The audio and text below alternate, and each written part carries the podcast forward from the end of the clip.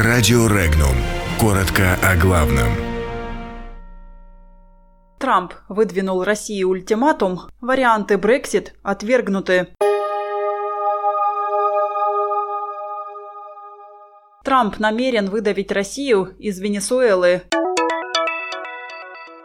Британский парламент оставил один вариант сделки по Брексит.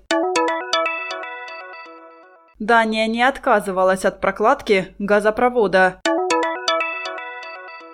Мэр Белгорода начал кадровую зачистку. Оренбургским чиновникам дали шанс.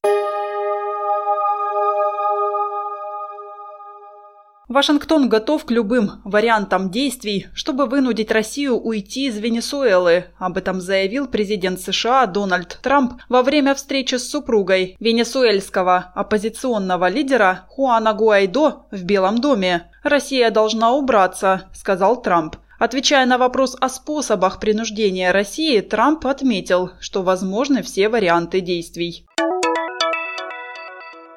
Восемь альтернативных вариантов сделки с Брюсселем по Брексит отклонили британские законодатели в ходе голосования в Палате общин. Об этом сообщает BBC. Министр по вопросам выхода Великобритании из Евросоюза Стивен Баркли заявил, что лучшим вариантом остается сделка, предложенная премьер-министром страны Терезой Мэй. Это подтвердили и итоги голосования. Ранее на заседании Палаты общин было принято решение о переносе Брексит с 29 марта на 22 мая.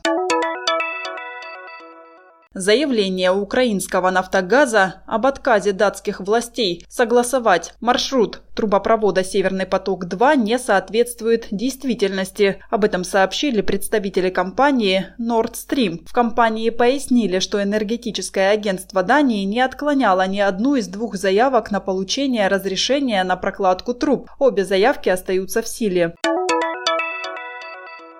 Новый глава администрации Белгорода Юрий Галдун, назначенный на должность депутатами Горсовета 26 марта, начал работу с глобальных кадровых перестановок. Из администрации города уволены заместитель главы администрации города по внутренней и кадровой политике, руководитель аппарата администрации города и руководитель городского управления культуры. Все они написали заявление по собственному желанию.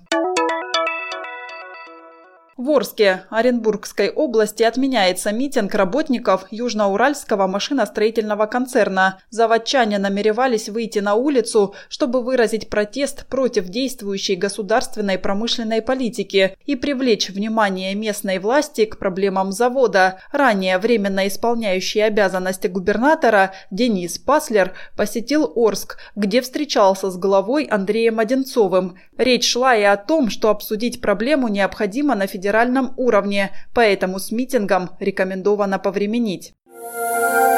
Подробности читайте на сайте Regnum.ru.